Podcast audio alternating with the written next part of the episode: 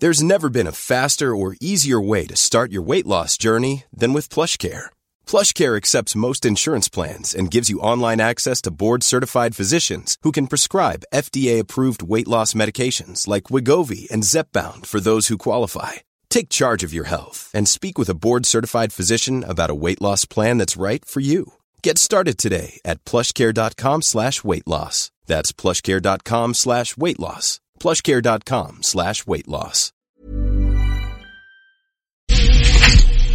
Adelante, jefa Andrea Merlos. Hola, Aki, ¿cómo estás? Buenas tardes, buenas tardes, Jorge, a todos, saludos. Pues le estábamos platicando sobre este tema de, de que los adultos mayores finalmente se vuelven en un, la población más vulnerable, eh, jefa Merlos, sobre este tema de la pandemia del coronavirus.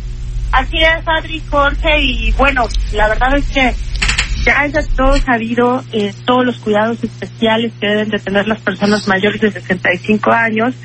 Sin embargo, lo que yo les quiero contar un poco hoy es el mapa de los adultos mayores en México, porque Ajá. parece muy impresionante cómo hay algunos estados en donde la, la tasa de personas de más de 65, 68 años ha crecido.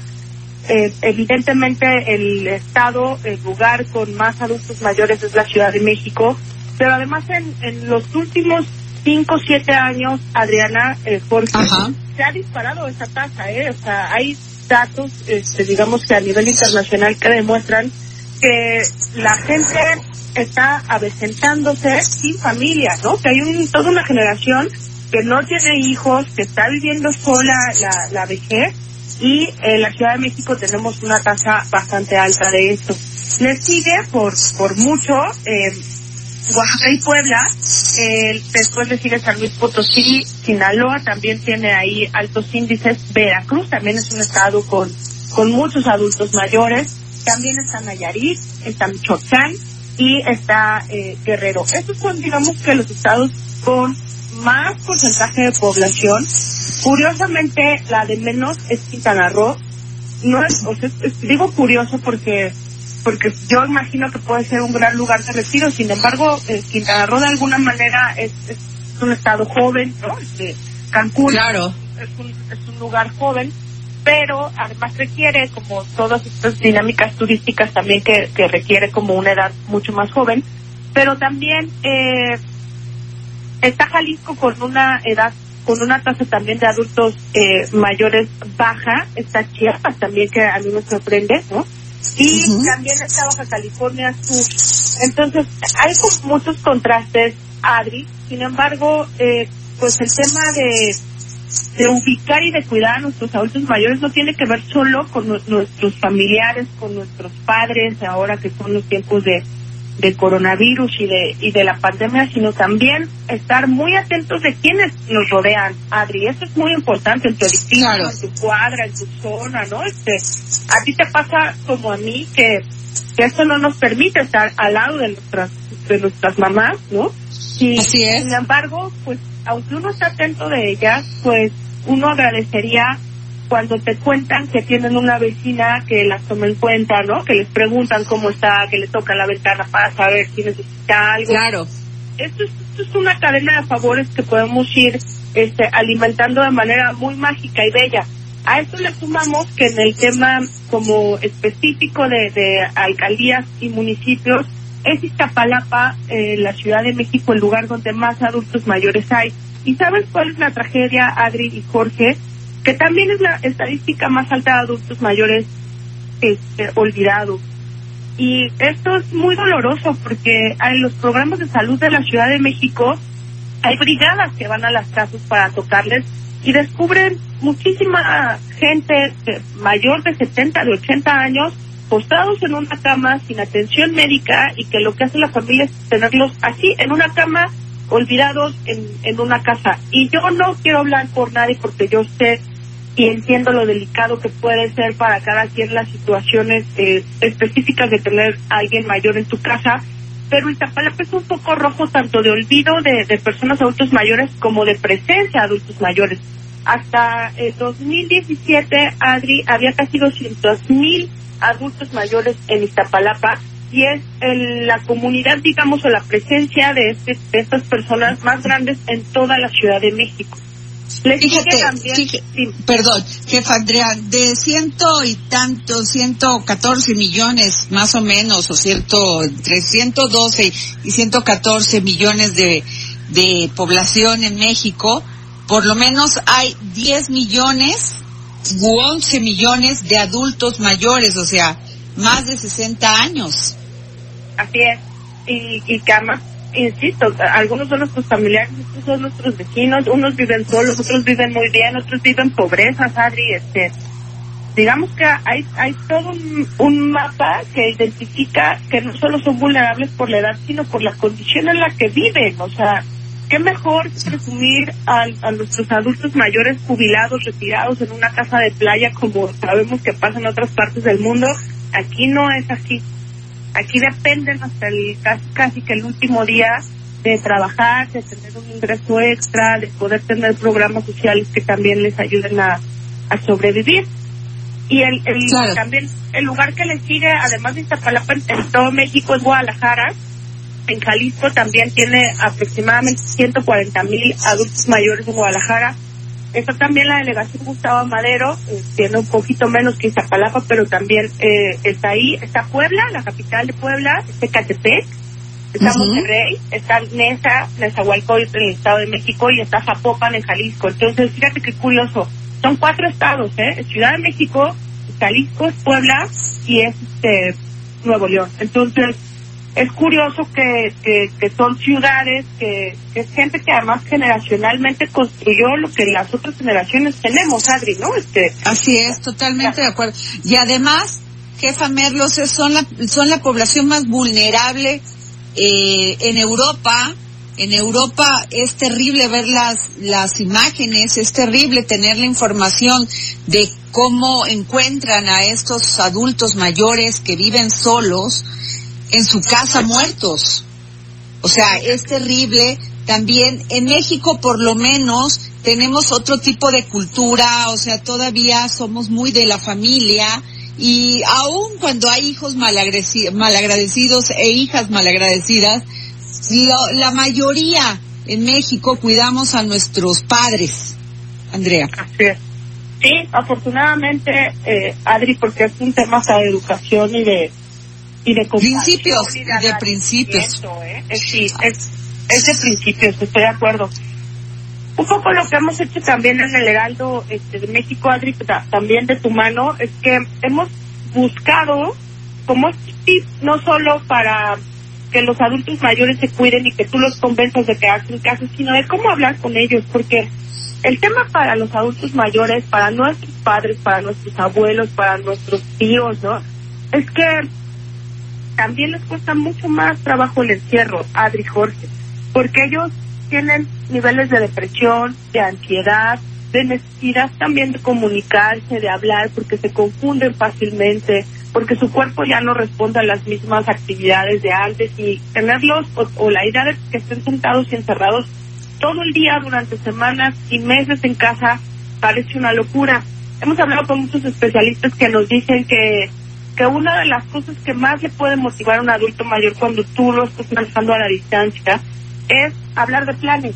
Porque al adulto mayor le, le, gusta saber que tal vez en tres o cuatro meses les puedas decir, nos vamos a ir un fin de semana, nos vamos a ir a comer a un lugar rico, ¿no? Este, vamos a hacer una reunión en casa para que estés con todos tus hijos y todos tus nietos, nos vamos a ir a la playa, este, no sé, hacer planes que sean de mediano plazo, que evidentemente los los cumplas y los tengas como motivación para ese adulto mayor. Pero también es importante crear protocolos, Adri. Y son pláticas que nos cuesta mucho trabajo tener con, con nuestra gente, pero es, a ver, si te sientes mal, ¿qué va a pasar? ¿A dónde te vamos a llevar? ¿Quién va a ir por ti? ¿Quién va a ver por ti? ¿No? Este, y son pláticas complicadas, pero yo creo que también a nuestros padres les alivia mucho el alma saber que hay algo, una ruta que se va a seguir, si a ellos les pasa algo, como si también nos, pasa a nosotros, ¿sabes? Porque en este tema del coronavirus nadie está salvándose, que no hay, no hay ninguna edad que diga si no te pasa nada, entonces es ira y vuelta. La comunicación debe de, incluir, nos dicen los especialistas, hacer este famoso FaceTime o cualquier tipo de aplicación que, que puedan conectarle a sus padres, ¿no? Este, verlos de lejos porque claro que a todos nos gana eh, la tristeza a veces, porque yo lo he platicado con mucha gente, yo no sé qué, qué, me da más terror, sino verla o contagiarla. Y, y tú y yo lo hemos platicado que evidentemente es el contagio, lo demás hay que procesarlo porque es un tema psicológico, pero es verlos tal vez de lejos, ¿no? Es verlos en FaceTime, es platicar con ellos y sobre todo es ser tolerante, porque de repente la dinámica de uno hace que quieras reeducarlos, que les hables como te conviertes en sus papás en muchos aspectos. Así es. En esta ocasión, pues requieren mucho amor y requieren mucha compasión, Adri, así que es un esfuerzo de dos.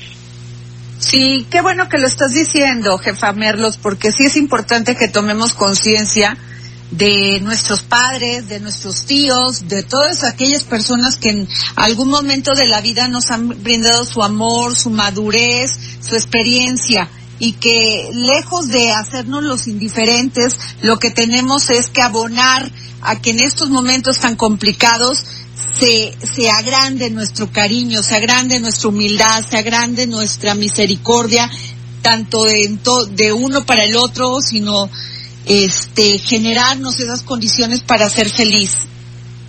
Así es, y sin duda alguna, Adri, este, ver por los demás también, ¿no? Este, pregunten dónde viven, pregunten a sus vecinos si hay algún adulto mayor que esté solito, que tenga como tú y como yo a nuestras mamás lejos, ¿no? Este, y puede ser que alguien en el Inter se convierta en un gran cómplice, en, en un gran amigo. Yo creo que todos tenemos la necesidad si experimentamos la necesidad de hacer cosas por los demás, podría ser un gran ejercicio eh, hablar con la gente adulta mayor, de repente si los ven en la calle o en el súper, preguntarles con su sana distancia, ¿no? Preguntarles si necesitan algo, si tienen cómo comprar, si tienen los para comprar yo creo que eso no nos quita nada a nadie. Casi como adoptar un adulto mayor en estos momentos de pandemia, generarle las condiciones, porque muchas veces no las tienen físicamente ni tienen los elementos para comunicarse o pedir auxilio por si están, este, están enfermos. Entonces creo que es importante que nos volvamos sensibles, sensibles con esto.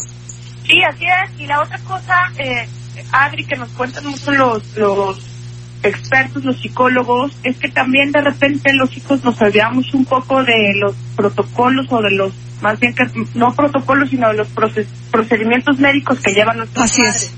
Y eso es muy importante este momento de que todos los hijos y todos los familiares sepan qué toman nuestros padres, nuestros abuelos y nuestros tíos, qué medicinas toman, a qué hora las toman, porque en un tema de crisis o de complicación, es lo primero que nos van a preguntar y la verdad es que en muchos casos es lo primero que no sabemos responder. Entonces, estar muy pendientes de que tengan la medicina necesaria, de a qué hora la toman, de qué toman, de qué comen, estar pendientes y preguntarles si ya comieron, este, porque la pues depresión nos hace también estar decaídos. Entonces, y no duden en, en, en de verdad pedir ayuda, a veces no lo sabemos hacer, Adri, pero hasta para hablar con los adultos mayores, a veces hay que tener la mano y decir, oye, no, no estoy sabiendo comunicarme con mi papá, con, mi, mamá, con mi abuelo, este, necesito ayuda al respecto. En el Heraldo tenemos una línea de psicólogos que atienden gratuitamente, de verdad, hay que usar todas las, las herramientas, no nos hacen menos, no nos hacen locos, no nos hacen débiles,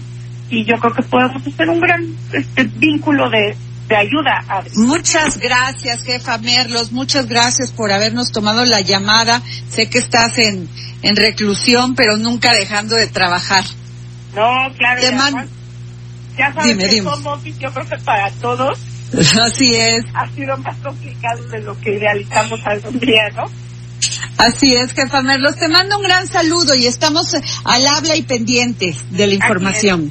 Sí, y bueno, gracias, gracias. Y bueno, fíjense que el pasado 3 de abril, el senador Damián Cepeda, junto con la senadora Kenia López del PAN, Rabadán, hicieron formalmente la propuesta de reforma constitucional del ingreso básico universal e hicieron un llamado al presidente de la República para que incluye, es, incluya esta medida en el plan emergente de economía.